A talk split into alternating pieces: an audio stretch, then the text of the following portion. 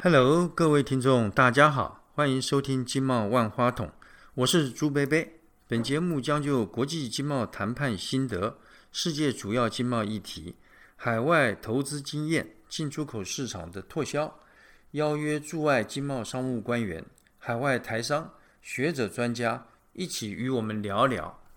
各位听众，我们呃上个礼拜啊，呃有请教呃纺托会的王秘书长啊，有关于我们纺织业哈目前哈发展这么样成功啊，以及呃它的背景，还有我们呃最专长擅长的啊机能性的产品，我们为什么可以独步全球哈？那上个礼拜王秘书长呢都跟我们哈有分享。那今天呢？那我们想请教啊，呃，黄秘书长，像呃最近这一年啊，这个新冠疫情 COVID-19 啊发生以后呢，对我们的业者的发展有没有造成这个严重的打击了？那另外呢，现在大家都在谈这个后疫情时代慢慢要来临，那我们业者呢，在经营策略啊，或者说产品功能上面，会不会有所调整？因为未来的后疫情时代，可能我们很多的生活的形态啊，可能都会有所改变。比方说，可能呃戴口罩会变成一个常态啊，所以面临这种新的呃情况哈，那我们业者有什么样的调整？去年 COVID-19 刚开始在欧美蔓延的时候。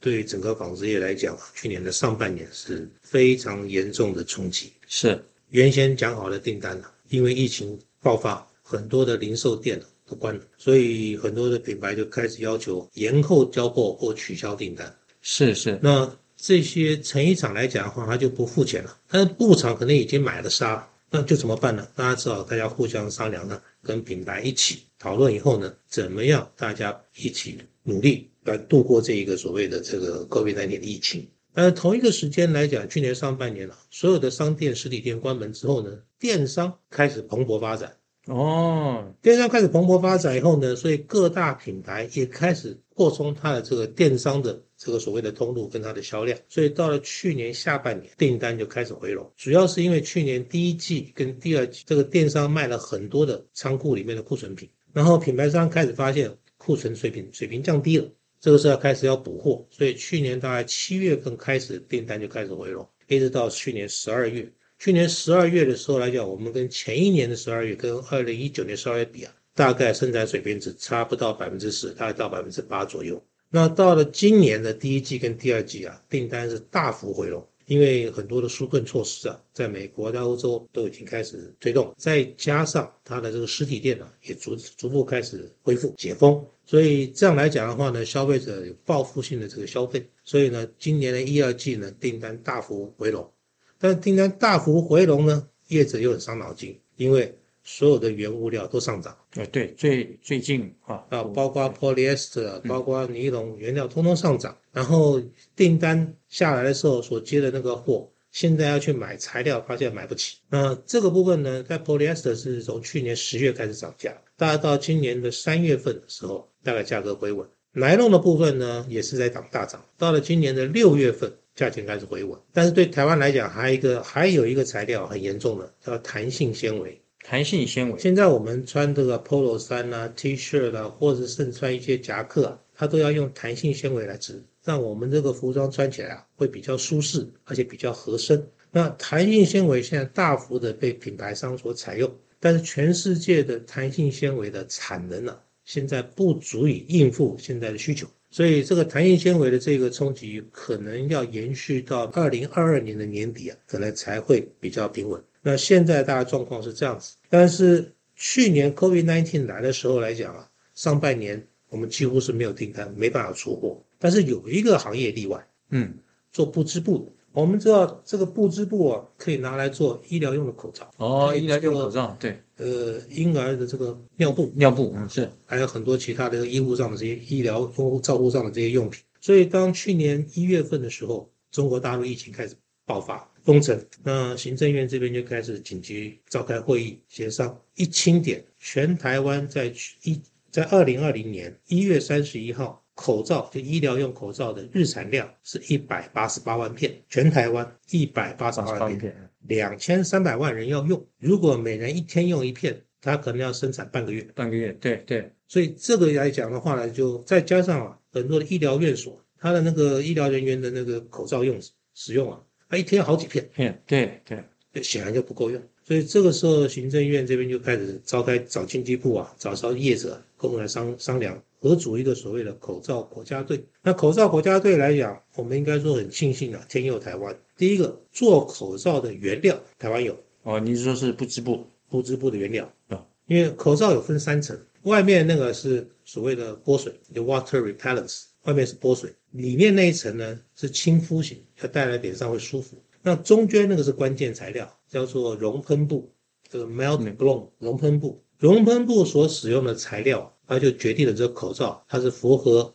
所谓的这个 N 九五啊，还是 N 八零的，是呃这个所谓的要求的这个标准。那台湾呢，远东台塑它有生产熔喷布。嗯，所以呢，当其他国家发现这个没有口罩，要要去买口罩的时候买不到，自己生产又没材料，那台湾呢就是发现说，哎，我们有原料，再加上台湾的布织布的厂规模都很大，包括在南部的、在北部的都有。那么现在就是去年碰到的问题就是生产口罩的厂家不够，所以经济部也找了这个机器工会，机器工会里面很多做机械业者呢就开始跳下来，在一个月时间内把日产量一百八十八万片的这口罩产量。成长到两千万片哦，到月底的时候两千万片，到六月底的时候就是四千万片，是是。那么到今年的七月的时候呢，全台湾的口罩产量是产能了，嗯，是一亿八千万片。但是呢，产能有一亿八千万片，真正开工率的大概百分之三十，所以它开工率不高。因为同样的海峡对岸，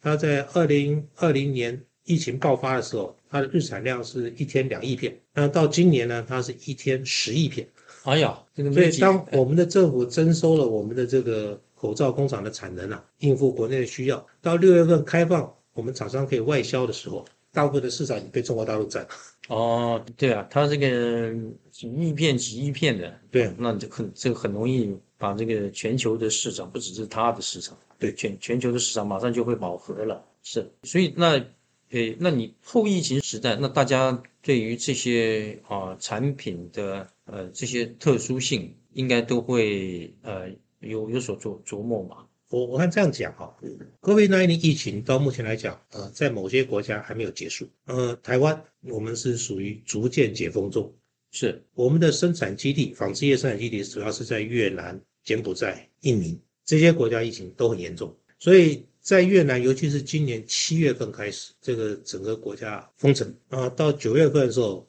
北越部分逐渐解封，南越还在封城，所以我们的纺织业的同业呢，大部分投资在南越。好，所以现在开工率吧，大概三成。哦，大部分还在封着呢。那么这个影响是什么呢？就是很多的品牌啊，订单交到越南去，越南出口到美国的成衣，占美国进口量四分之一。哦，百分之二十五都是越南做的。对，那这个越南这个成衣现在呢，眼看交不出货。嗯，因为封城。然后港口呢也停工了，那货运的部分也停停摆了。那工厂的工人一旦确诊，工厂就要停工。工厂的工人如果在场外确诊，还不能进工厂。是啊，所以种种的限制之下来讲的话呢，现在我们营运之道大概是两条路。第一个呢是跟品牌客户协商，等到解封以后呢，加班赶制空运。啊，这个部分呢获得了品牌商的谅解。但是现在还碰到一个问题，就是货出来了，送到了港口没有船。哦，缺船缺柜，世界缺船，嗯，缺柜。对，然后货好不容易上了船，运到了美国，比如说洛杉矶的长体港，那个船要在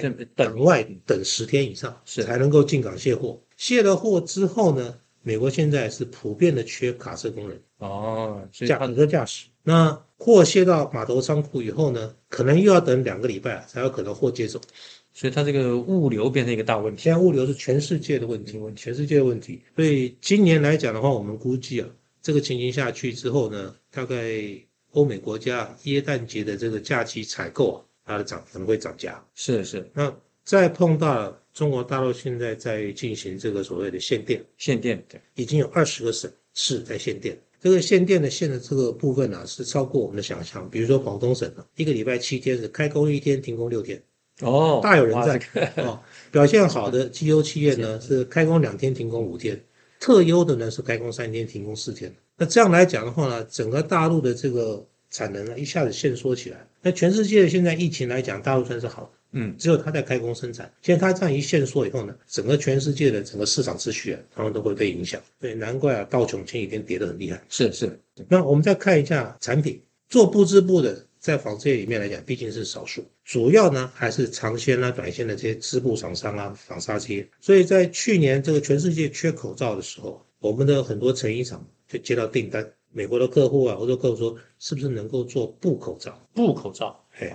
那台湾又有抗菌的布料啊，你没有办法抗病毒，抗菌的布料也可以，啊、嗯，至少带来安心嘛。是是，就有成衣厂一个订单可以接四亿片的口罩，哦哟，四亿片，四亿片。然后成衣厂老板一方面很高兴，隔了一个月以后呢，很担心。我就问他原因啊，他说现在工厂里面的车工啊，都喜欢车口罩，因为很快。哦那个车成衣啊很难，哦，对，口车口罩比较单纯了哈，对所以这个因为口罩所带来的这个所谓的抗菌的这些布料的呃开发跟这个生产，也让台湾很多业者开始投入新的抗菌的布料。是。有的用铜离子纤维，有的用银离子纤维。那去年的呃，今年的上半年，我们还看到有厂商成功的利用这个半导体制成里面的真空建度，哦，真空建度建就是那个我知道这样，盖的对建，那个水那个渐开，建盖的建对，度就是电镀电镀的镀，用真空建度方法，成功的把银原子、铜原子、钛原子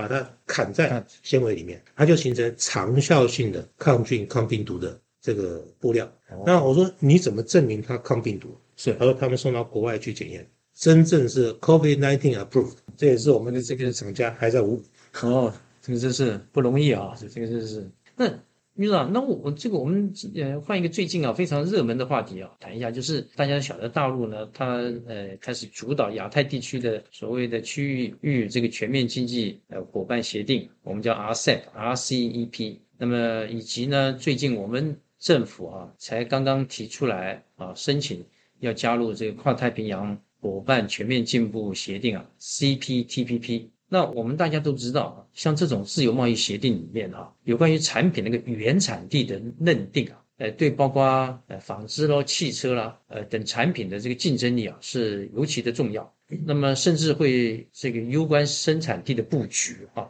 那请您谈谈这两项，就是 RCEP 跟 CPTPP 啊，这个这个两项呃，在我们亚太地区可以说是最大最重要的区域经贸整合协定，所谓的自由贸易协定，有关于原产地认定标准啊，对我们纺织业啊，呃上中下游的影响。我我们拿越南做个例子哦，越南是 CPTPP 的创始创始会员对国，RCEP 呢它也是会员。那越南跟欧盟还签了 FTA。是那在 CPTPP 里面，纺织品认定是不是符合零关税？嗯的进口零关税，它主要是看这个纱是不是在当地生产。纱是不是在当地上？对，纱如果是在当地生产，织成布做成服装，嗯，再出口到 CPTPP 的会员国，它可以享受零关税。应该是这样。那欧盟跟越南签的 FTA 呢？它是从布开始，布料如果在越南生产做成服装，然后出口到欧盟，它可以享受零关税。那布料所使用的纱如果来自于台湾，台湾 OK 没有关系，嗯好 OK 没关系。那 RCEP 呢是一个比较松散的，对于这个所谓缝制标准的这个这个原产地认定来讲，它是比较松散，它倒没有非常的严格限制，所以它是说成衣在哪里加工，就是属于哪一国的产品。所以对 RCEP 来讲的话呢，我们的研发基地在台湾，我们的化纤跟布料在台湾，所以呢，销到 RCEP 的这些国家里面去，可能原料需要付关税，在当地织成布或当地做成成衣以后来讲的话，当地国还是可以享受 RCEP 之间的优惠关税。那我们假设加入 TPTPP，各国也都顺利的让台湾进入了，那对台湾的好处，第一个，我们的工厂、化纤厂、是。纱厂、布厂就用不着。不用搬。搬了，对，因为曾经有日本的客人跟我们的纱厂讲，麻烦你搬到越南去，嗯，他的越南纺纱织布，然后交给成衣厂做成成衣，再销回日本，享受零关税。所以他真的就把台湾的厂收掉了，把设备就运到越南去设了厂。那这个对台湾来讲的话呢，这个业者本身订单没有流失对，但对台湾而言来讲啊，经济价值就少了一块。所以加入 CPTPP 来讲的话，对纺织业而言来讲是一个利大于弊的一个行业。那为什么要讲弊啊？嗯因为我们的纺织业里面呢，现在大概四千九百家工厂在台湾，很多是小厂，甚至是微小厂。那这些小厂跟微小厂来讲的话呢，他们现在在国内的市场上面呢，他们是面对的进口货竞争，但这些进口货进来都要付关税。不管是来自于中国大陆的或来自于越南，都要付关税，所以它多多少少还有一些关税的保障。但是将来加入 CPTPP 之后这些关税束缚就没有了，那他们未来所面临的竞争压力可能很大。当然，台湾跟中国大陆在两千零八年以后开始谈这个 ECFA，是那个时候来讲，很多的从业人员啊，从业人员就认为说。